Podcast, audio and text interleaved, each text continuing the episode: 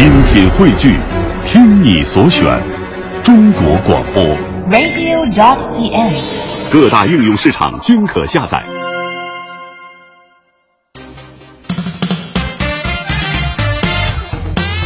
各位好，又是星期五了，上午的十点零五分，欢迎各位持续将调频的指针停留在了中央人民广播电台 u Radio 都市之声 FM 一零一点八，我是晶晶，我是清源，我们是 SOHO 新势力。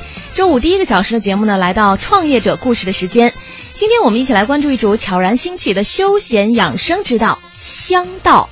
来听听这位创业者是怎么和香艺结缘的。嗯，第二个小时艺文达人的时间，当然还是会分享很多最近京城当中的一些很有格调的文艺活动。嗯，欢迎大家锁定 U Radio 都市之声，锁定我们的 SOHO 新势力。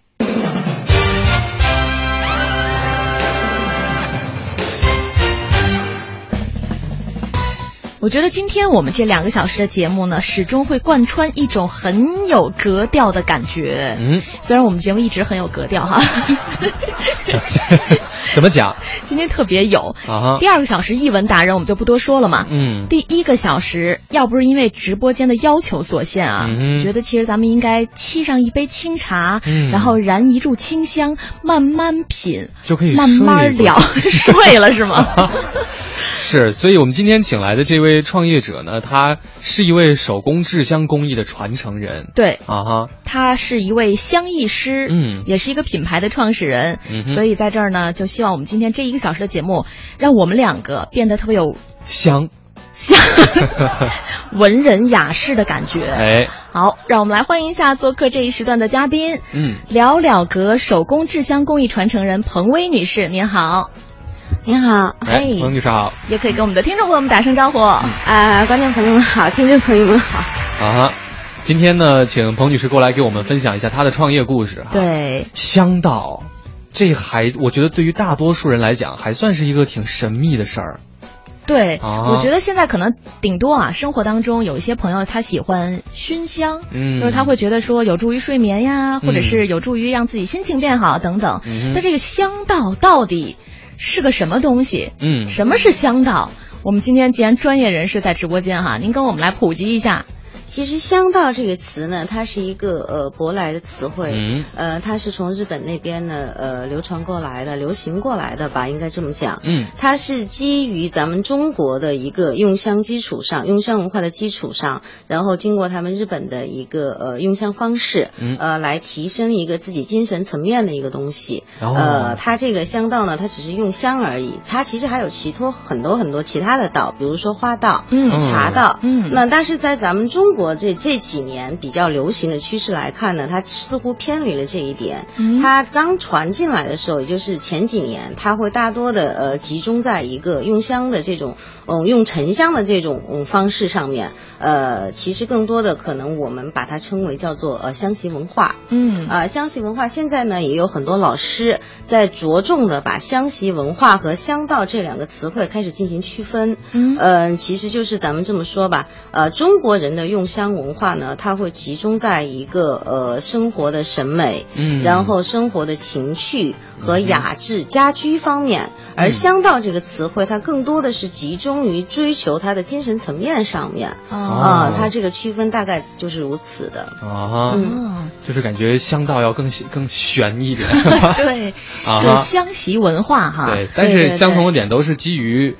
这这炷香，啊，基于的其实就是他这个生活方式吧，用香的方式。对、嗯，用香的方式哈，因为那个香应该也不仅仅是局限于线香，它还有一些其他的香丸、香囊，是吧？对对对对对，嗯，哦哦哦，就是线香指的是。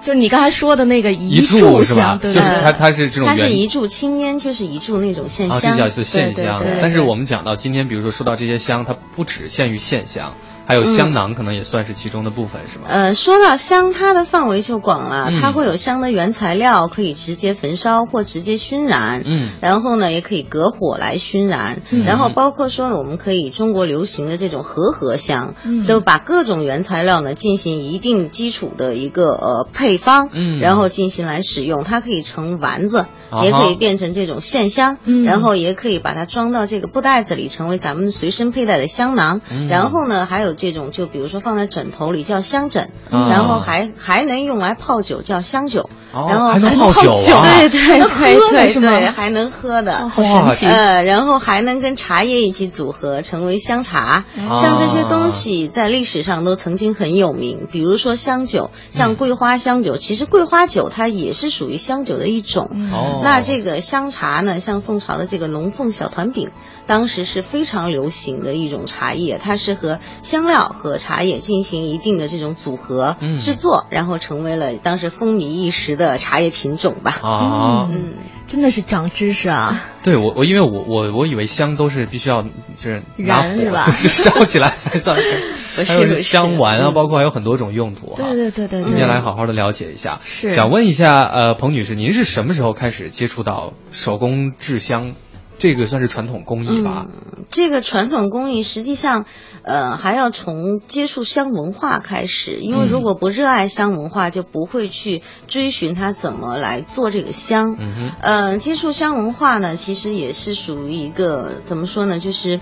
嗯，家学渊源吧。哦，因为家里呢的长辈，然后他们是非常热爱中国传统文化，呃，小时候会看一些类似的书籍、图片、资料，呃，然后家里还会有留下来的一些瓶瓶罐罐，嗯。然后其中就有一套呃比较现在很盛行的，就是那个炉瓶三式。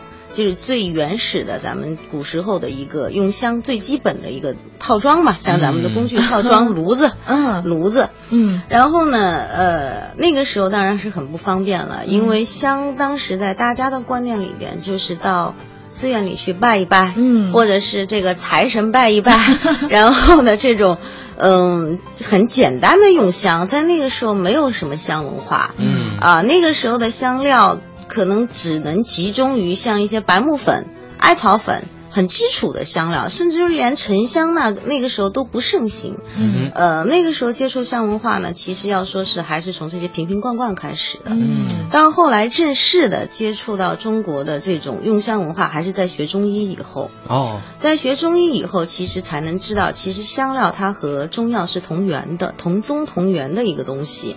那我们的香料很多呢，就来自于咱们药店的中药。嗯很多药店的中药，然后只不过可能需要的这种嗯方法不一样。比如说一味中药我拿过来，它在中药饮片里它是可以直接来煮开就可以用的，熬嗯熬熬煮就可以饮用。但是在香料里边，它可能还会经过一些泡制特殊的泡制手法。啊啊，但是植物它还是一一样的植物，一样的这种动植物吧。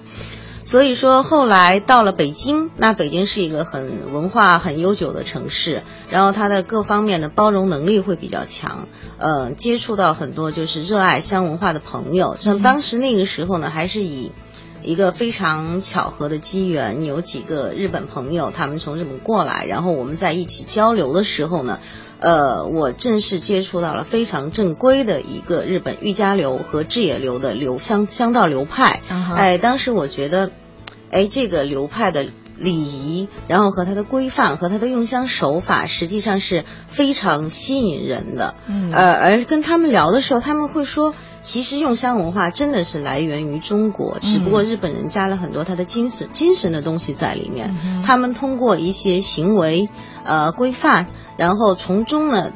体悟自己的人生，获得一些的这种精神的需求。嗯当时我觉得，哎，那为什么我们中国的香文化开始逐渐的断代，在日本它还依然是国礼之一？嗯呃，在这种好奇心的驱使下，哎，然后就慢慢的越来越深入，越来越深入。其实真是，呃，一脚踩进去之后，发现里边的世界非常非常的精彩。是嗯那个是什么时候的事？就是您到北京，呃，那个时候我来北京很早了，我是差不多是在零二年，呃，零三年十十几年前吧。对，十几年前了。嗯那会儿时候到北京，开始嗯正式的，就是从事香文化相关的一些活动和这种事业。是我刚刚听您讲到了，说如果要是对中医有一定的研习、有一定的基础的话，呃，对这个乡艺呀、这一方面也是非常有帮助的。对对对。呃，您原来是学的这方面的这个那我学习背景是？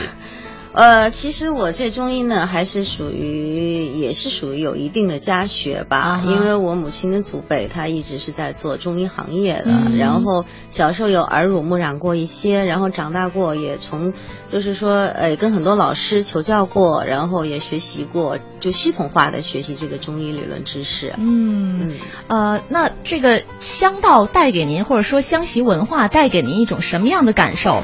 因为我觉得可能很多人呢会觉得这这是我提升生活质量，或者说追求精神层次的一种途径，但更多的把它作为一种爱好。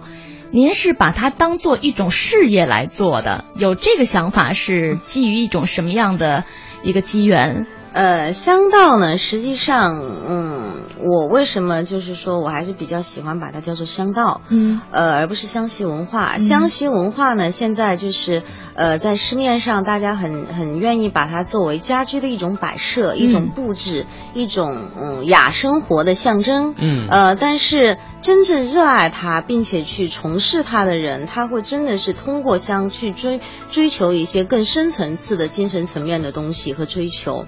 像我把它当做事业，除了除了我个人的一个爱好和需求以外，我更多的是。看到的，呃，更希望看到市面上的一些朋友，热爱中国传统文化的朋友，他更科学的去用香，嗯然后更有规范的去用香，而且就是说，在他们的一个快节奏的生活中，通过呃品香。呃，然后喝茶的这种生活方式，让自己的心灵稍微的休息一下，嗯啊、这个是让我觉得我可以一生为之奋斗的事情。啊，所以后来就有了了了格。对对对对对，哎，有关了了格的故事呢，我们稍作休息，在一段北京的路面交通情况之后，继续请彭薇女士跟大家。北京时间十点十九分，这里是中央人民广播电台 u Radio 都市之声 FM 一零一点八。各位好，我是清源。我是晶晶，我们是 SOHO 新新势力今天第一个小时创业者故事的时间呢，我们请来了一位手工制香工艺的传承人，嗯他呢也创立了一个品牌，叫做了了阁。来欢迎一下彭薇女士，您好。您好，哎，嗯欢迎彭女士。是刚刚给我们讲了一下她是怎么样接触到这个香啊，对以及这个香道啊。嗯，后来呢，就创立了自己的这样一个品牌。嗯，想问一下这个名字啊，这个这个品牌的名字其实挺有意思的啊，了了哥。嗯，先先说一下是哪几个字吧。是就是那个了了，对对对，就是了了，就是好了，嗯，够了。了，就是这个了哈，两个了了了了这这个当时起名字你是怎么想的？呃，当时呢，因为我自己非常喜欢中国的传统文化，嗯。包括道教文化，还有嗯佛教文化，还有一些这个咱们的儒，就是咱们的儒家文化，儒家都会比较比较喜欢。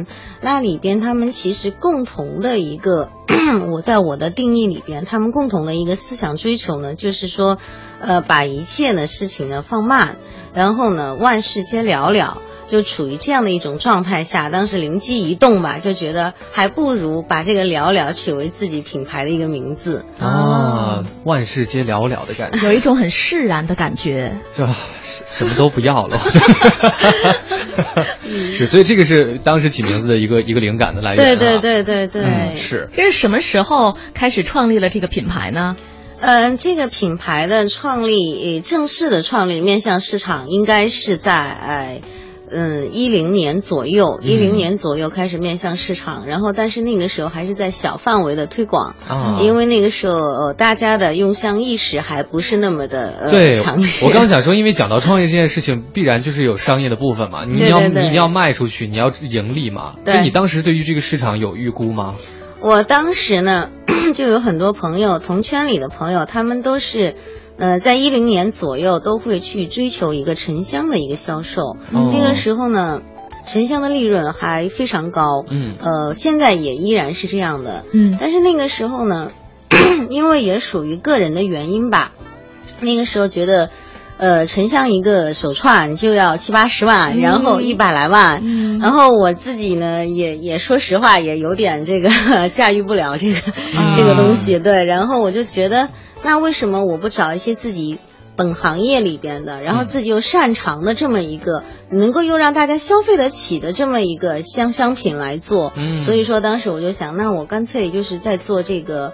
呃，合香的香线香、香丸、香囊一些大家日常能够消费得起的一些香品，嗯然后呢，这个想法一旦萌生，然后那个时候就开始呃，逐步的开始运营、啊操作，嗯对对对。所以您一开始在创立这个品牌之初呢，想的就是我要来研制或者开发推出一些大家可以消费得起的香品。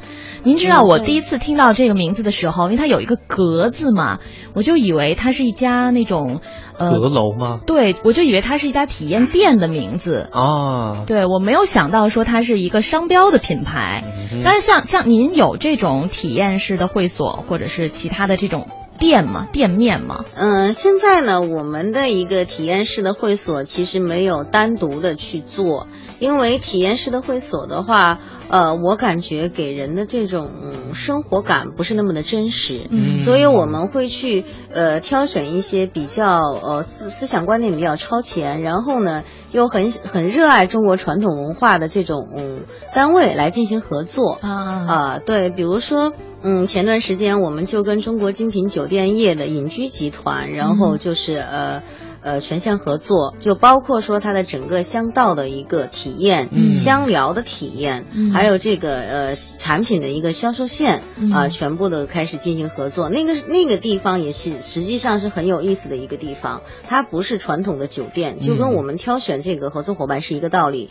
他进去之后就是一种居家的生活氛围。嗯哼它没有那种酒店的服务生啊，就是那种什么的，嗯它进去就是一种家的一种温暖。嗯它有自己的客厅，然后有嗯。自己的这种嗯活动区域啊、我当时觉得非常的满意，嗯。而且他们也觉得我们的一个一个合作呢，能够确实给客户带来一个就是家一般的这种感受，真真正正的能把这个香文化做到他们的生活中。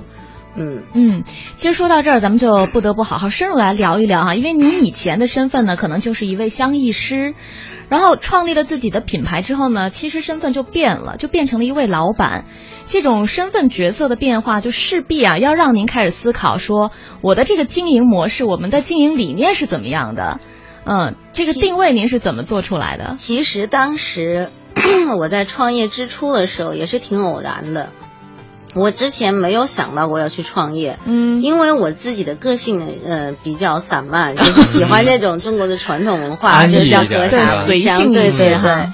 然后，但是当时一个朋友当时聊天的时候在跟我抱怨，他说那个呃家里啊，因为空气可能不太好，嗯，然后用空气清新剂呢，脑袋又晕，闻多了之后头会晕。化学的成分啊、嘛然后呢，点这种外边，当时我记得很流行的是这个，就是一小管一小管，好像是几十块钱一一一一纸盒那种，就是什么印度香，嗯就是非常香的那个。嗯然后他说点那个点多了吧，怎么老咳嗽？嗯然后他说那你帮我做一些香吧。那个时候我说。我说行，结果当这一批香做出来之后，我说那我就开始自己创业，嗯。然后创业做这个这个呃客户的定制，当时想的是挺简单的，然啊，后觉得好像就是那就是做香嘛，嗯。然后就是呃也没什么可难的，嗯。擅然后但是长吧？对对对，然后实际上转换过来之后才发现很多很多琐碎的事情，比如说从原材料的采买，嗯。嗯，因为香料它还不同咱们的一些其他东西，它它每一批的香料它都会品质会不一样。比如说今年它的雨水多了，它是中跟中药一样，雨水多了，光照太足或者怎么样，都会影响到它的一个品质。嗯。那每一个产地的香药，我们要去采买它，采买它回来要泡制，嗯。泡制完要制作，制作完之后要窖藏，或者是进行一些手法的处理。处理之后呢，这香做出来了还不行啊，没人买呀。嗯啊，又涉及到品牌的整体的一个推广，嗯然后营销，然后到最后还得去就是招聘人员，然后又有行政很多很多事情。那个时候我突然有一段时间我，我曾经想过，我为什么要去创业？啊然后因为那段时间让琐碎的事情让我就是没有办法沉下来去配好的一个香方，嗯然后以前吧，就是自己时间比较充裕，就可以一下配香，就是在那个地方一天，嗯可能两天，嗯然后都在为一个对香方再去做斗争。现在你坐在那十五分钟一个电话，二十分钟一条微信那个时候啊，就根本就不行。然后后来我真的是在抱怨，然后那个时候，哦，我曾经有后悔过自己来创业，然后打退堂鼓了。对对对对对，所以那个时候配出来的香是不是可以让人闻了以后就特别生气？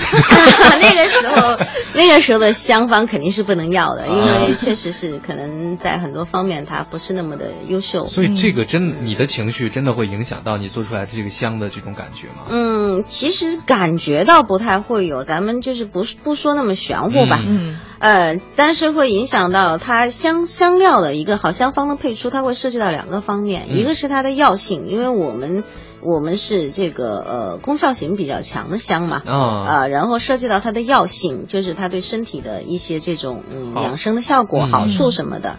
呃，另外一方面呢，光有药性还不行，它的香味还得好，还得好闻。对，然后如果说就是在那种状态下，可能药性没问题了，但是哦味道它不见得非常的好闻。哦，这二者之间要是想融合的好，是不是也挺难的？因为挺难的因为对身体好的话，因为我们都知道良药苦口嘛，对对对可能是不是就是你刚刚讲到这个药性强的香的话，它味道就不好它。可能呃比较难以调的比较好闻。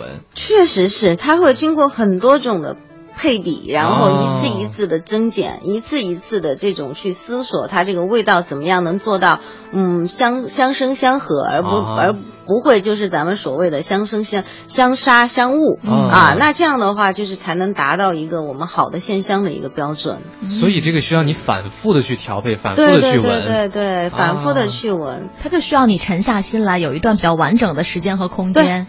这个是很很重要的。那你刚刚讲到，这有一段时间就真的很后悔，说干干嘛给自己找这么多事儿干？是的，是的。后来这段时间是怎么样就是度过的呢？嗯这个呢，其实说到这里，我非常感谢我的先生。啊，呃，然后后来他看见我焦头烂额的时候，他其实这很勇敢的把这些琐碎的事情给一肩挑了。啊。然哦。后，因为他有自己的事业嘛，然后但是他还能把我的这个呃烂摊子接过去，包括从人员的招聘，然后到商品的生产，然后到整个的运营推广，嗯。然后那个时候到现在我也很感谢他，然后能够让我有足够的时间和精力去做一款一款的这种香方，好的香方。嗯。呃，其实这一点上家人的支持真的是非常重要。对。我有一个问题哈，为什么你当时那么忙的时候，不能就是另找一个你特别认可的人来过来帮你配这个香方呢？嗯，其实倒不是说涉及到这个行业机密啊，嗯因为每个人都就像。很多中医一样，他每个人都会针对同一病灶有各种各样的这种嗯药方，嗯。呃，那其实我们香方呢，其实也是如此。那同一种，比如说安眠，它可能很多人安安神安眠的香都会香方不一样，嗯。但是这个不是行业机密的问题，主要一个还是不太不太放心招过来的这个人手的专业素质。啊嗯，因为呃，通常学中医的，他对香味呢又不是那么的敏感。嗯呃，然后但是真的是喜欢香味的呢，在在目前吧，包括前几年呢，更是就又不太具备中医的一些素质，然后这个就会比较麻烦。嗯，呃，听出来了，其实就是彭女士当时就是找不着比自己厉害的人。对呀、这一个产品的核心嘛，就是它的对对对技术。所以在您的这个观点当中，其实也是说香本身是最重要的，一定要特别特别的好哈。香本身是最重要的，嗯一个品牌的运营和推广，一定要它的产品足够优，嗯才能够打动我们的一个客户群体。对，嗯其他的都是辅助。哈对对对对对，是，呃，那后来这个这个产品现在是已经制作出来了，也是由您的先生帮了很大的忙。后来自己和客户之间又发生了什么样的故事？包括在选香、在用香方面，我们可以啊、有一些什么样的学习到一些什么样的知识？我们会在今天下半段的节目当中呢，继续为大家带来。先来关注交通以及资讯和天气情况。北京时间呢十点三十七分，哎，我是不是抢你的话了？没有没有没有，我脾气还是很好的，啊，是吧？肝火不是很旺啊。欢迎各位继续锁定收听中央人民广播电台 u Radio 都市之声 FM 一零一点八，我是清源。我是晶晶，我们是骚好新势力。再次欢迎一下做客直播间这一时段创业者故事。我们的嘉宾呢是了了阁手工制香工艺传承人彭薇女士，哎，你好。欢迎彭女士。你好，大家好。就是香道达人，同时也是创业者哈。对来给我们分享他的创业故事。刚刚讲到了这个由由这个。呃，这个香艺师，然后 转变为一个这个创业者之后很崩溃啊，被琐事就就这个 所累，然后就不能够做出来很棒的这个香。那后来这个香做成之后，推广方面遇遇到问题了吗？还是都交给您先生了？没有没有，一开始的时候，包括我先生他自己也是，他是一个做金融的，然后做农业的，他。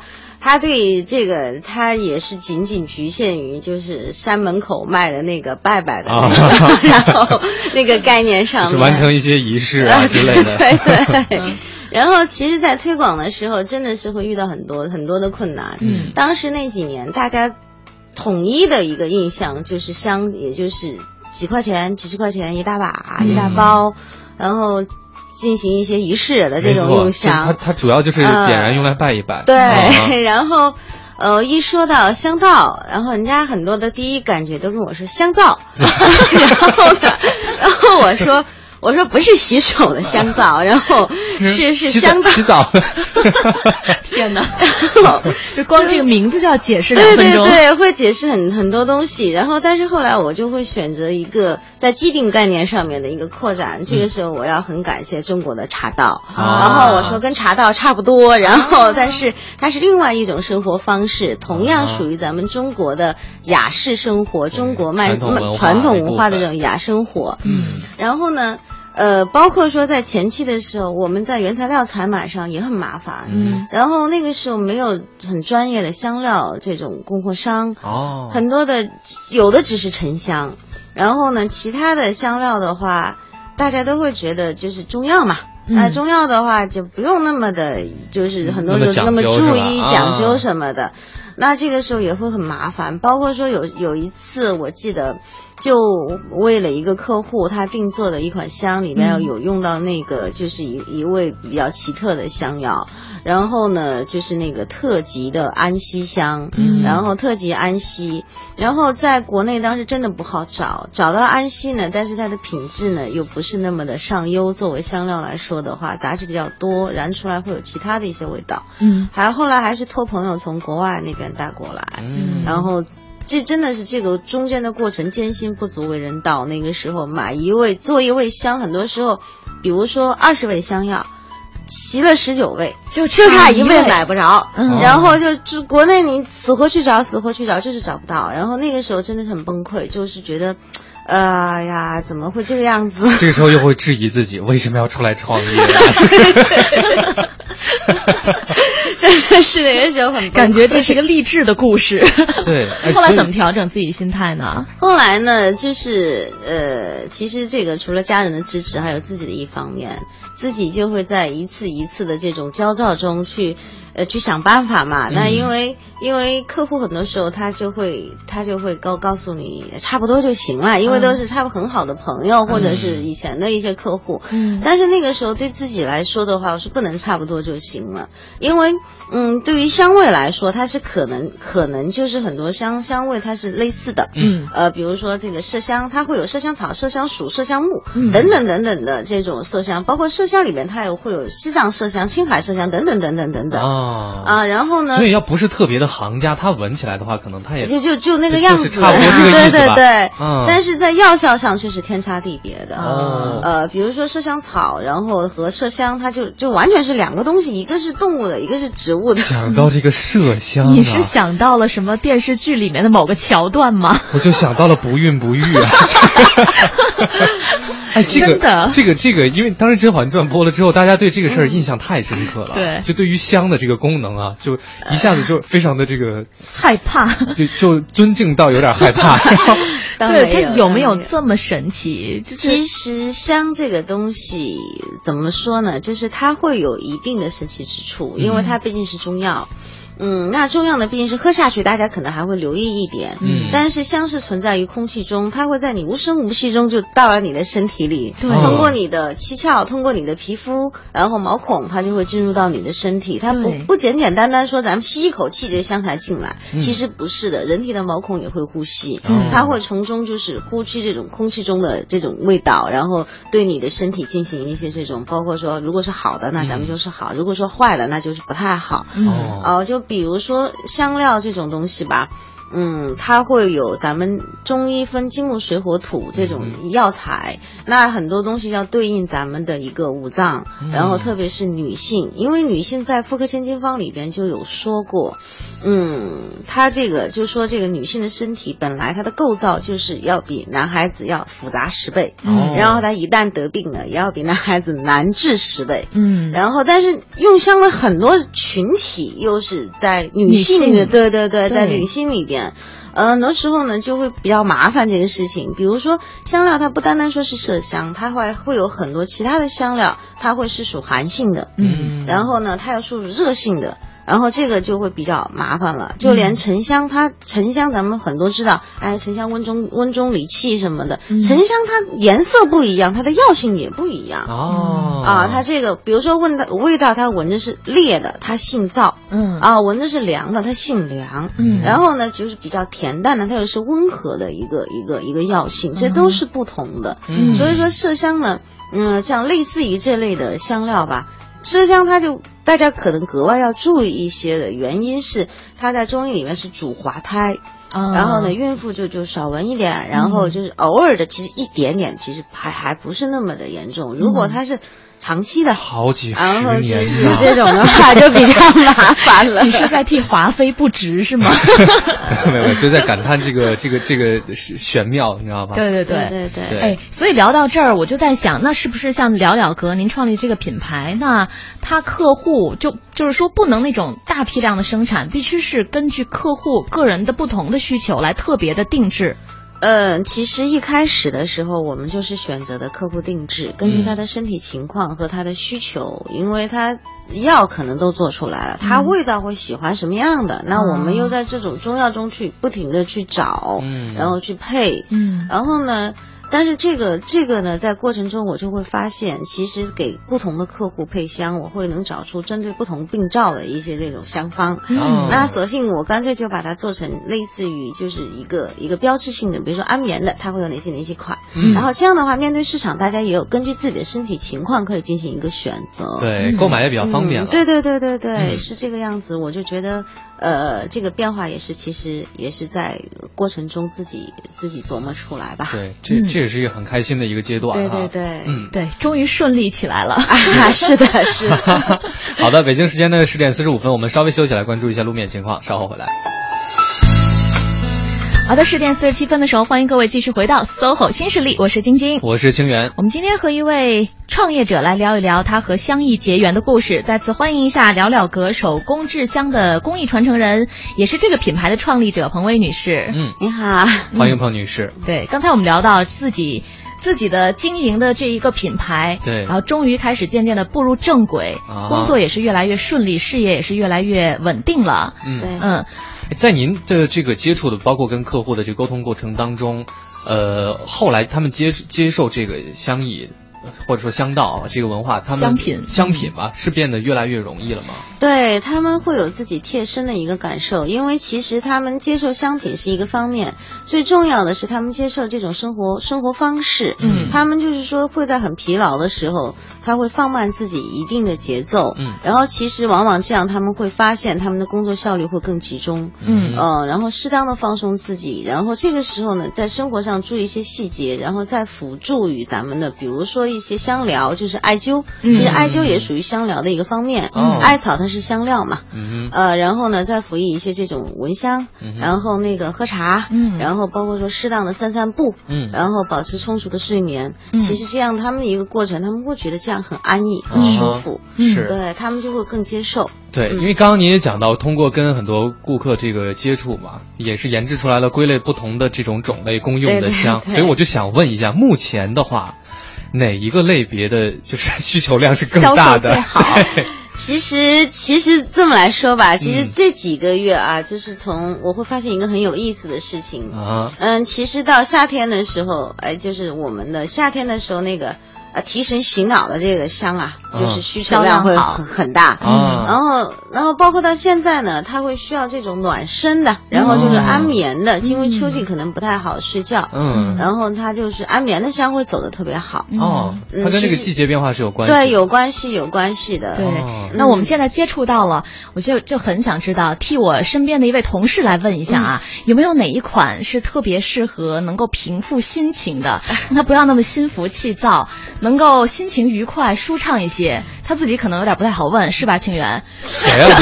这个 是是你说的是啊？那谁是吧？对对对，有没有这样的香？或者我们怎么挑选？其实香呢，呃，要说说到这个脾气不太好，可能就是包括说自己觉得心烦意躁，就要考虑自己是否有存在以下几个问题。第一就是过度疲劳，然后过度疲劳会引发的一个就是说咱们的肝火旺盛，阴虚火旺，然后包括说咱们会引起一系列的这个身体的免疫系统的一些这种不太不太舒服的地方。嗯，呃，那这个时候呢，呃，咱们治疗是一方面，闻香也是一方面，另外一方面还是要改善自己的一个。一个一个生活节奏，然后生活方式才能够达到最好的效果。如果找到是什么原因导致的话，那你还是要从根本上去解决。对对对对对，像这款香的话，我们主要是会选择的一个就是属于。呃，先先安神吧，先安神，先让自己足够的休息好。我们比如说还打通经络，比如说八不通天，然后会有东巴艾、静雅这一类的这种让人舒舒缓的一类的香，然后自己先舒服下来。是。呃，说到这个地方，其实也有一个很有意思的事情，就是一开始的时候，呃，这个香品刚出来的时候，我们有一个客户也是可能就是他一开始来的时候就就就先不是很接受，然后后来呢，因为就碍于朋友的面子，也觉得。就是好像挺体面的，就买这种生活方式，然后结果就是他自己自己其实不认可，是吧？其实他我我当时觉得我我其实不太想卖给他，然后就是因为因为就是就是有点那个志不同道不合的感觉，对对对对，然后。到后来呢，他突然就是拿着那个提神醒脑的香来给我打电话，说：“哎，你这个香一点都不管用，为什么我这个一点都 都都都还是想睡觉？”然后我其实听完他嘟嘟嘟说了一大堆之后，我就问了一个问题，我说：“你几天没睡觉了？”嗯，然后因为他当时是做这个金融的，要看股票，他说：“那个我四五天没睡了，这香一点都不管用，我喝咖啡还能管个五六天呢。”然后怎么 怎么的。然后其实其实咱们这么说，咖啡它会有咖啡因在里边，一些兴奋剂，呃，那它也是它的一个属于解皮的一个方式。嗯，但是我们的中医理论还是要以你先自己这个休息好，你四五天不睡觉要不困，我我我自己觉得可能这个都有有点问题了。对对对，就自己身体循环先要想办法把它对，先要给它正常了之后，对对借助这个外力来帮助你。对对，这个说的非常对的。嗯嗯，在这边正好看到我们。微信平台上有关注到我们这期节目的不少听友都在问啊，就是能从哪儿得到您的这个产品？您现在销售途径是什么样子的？呃，我们现在销售途径呢，主要是几个。第一个呢，是我们有这种专业的这种销售人员，然后再做我们的品牌推广。然后另外一个呢，是在我们北京呢有一个合作单位，是喜舍文化品牌，然后它是在西直门小街桥那边，然后有自己的一个瑜伽中心和一个茶馆，然后来做我们的这个品牌的一个共同推广。嗯啊，然后另外一个呢，现在还是在那个呃隐居集团，呃隐居集团其实。它全国有很多家店，嗯，现在目前我们这个嗯集中会在上海的旗舰店，就是上海的这个吴兴路八十五号，徐汇区吴兴路八十五号，嗯，那个地方呢可以就是说香疗啊，然后香席，然后还有就是包括说咱们的香薰瑜伽等等都可以体验。这边有朋友问到，有开网店的计划吗？网店其实很多朋友有在问我要不要开网店，要不要开网店？对，因为这是现在这个这个这个潮流啊，潮流嘛。但是我我还是不太想去开这个网店，因为一个呢，就是我觉得网上呢，其实确实是一个鱼龙混杂的地方。嗯。然后哦，很多人就是他会他会去去不太认可你，但是他会就是提出很多让你哭笑不得的问题。嗯。你的香为什么那么贵？嗯。然后那个。你的香就会也类似于就不睡觉，他也要求提神醒脑的这种，然后不是就是完全就变成一种特别神话了的产品。对对对对对，其实真的在网上销售之后，我就会觉得它会失去它原本应该有的东西。嗯嗯，然后还是处我我个人比较倾向于还是像嗯原来的传统的口口相传，然后嗯就是通过大家的认可度，慢慢的去扩大它的市场。是，呃，着急还是不太可行的。对，这个也是你的一贯的一个理念哈。对对对对对。啊哈，我觉得也是和就是这款产品它所应该给人们带来的感觉是相吻吻合的。对本来就是希望人们能够在这种快快节奏的生活当中调理好你自己的情绪和状态。对对所以您自己的这个产品、这个品牌也不希望它很急功近利的那样子的去推广出去哈。其实确实是这样的，因为现在我们未来的一个趋势也打算做一个相依文化的这样的一个呃研究中心、研发中心。呃，因为现在的香除了这个味道以外，我们还要强调它的功效性。嗯，它比影片确实是要方便一点。嗯然后呢，影片当然是嗯这个也分程度啊。嗯您是病得很厉害了，那肯定得去喝这种中药的影片。那这种平时保健的话，我还是希望就是大家以一炷线香，然后在繁忙的时候就就坐着能够休息一下。嗯啊，然后这样的一个模式，所以说我们以后也会把主要的精力放在它香方的开发上。嗯呃，然后包括香本身的这个产品上，而不是呃着重于它的香席多漂亮，然后多美丽。嗯呃，因为香席可能在我的概念里面，它做的再美丽、再风雅，它达不到对人的一个一个时效性，嗯那还是比较比较不合适的，我觉得。嗯。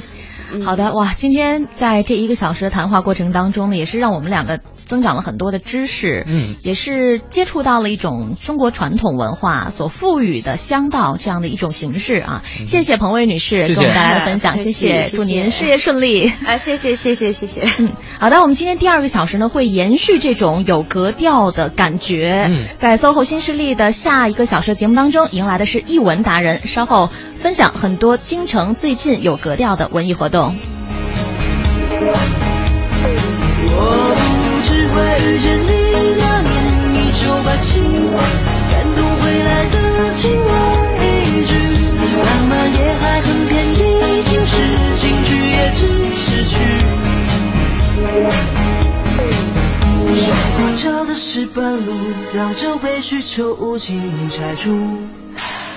不复最火热的流行歌也已经随岁月改变角度记住亲爱的看看那些故事。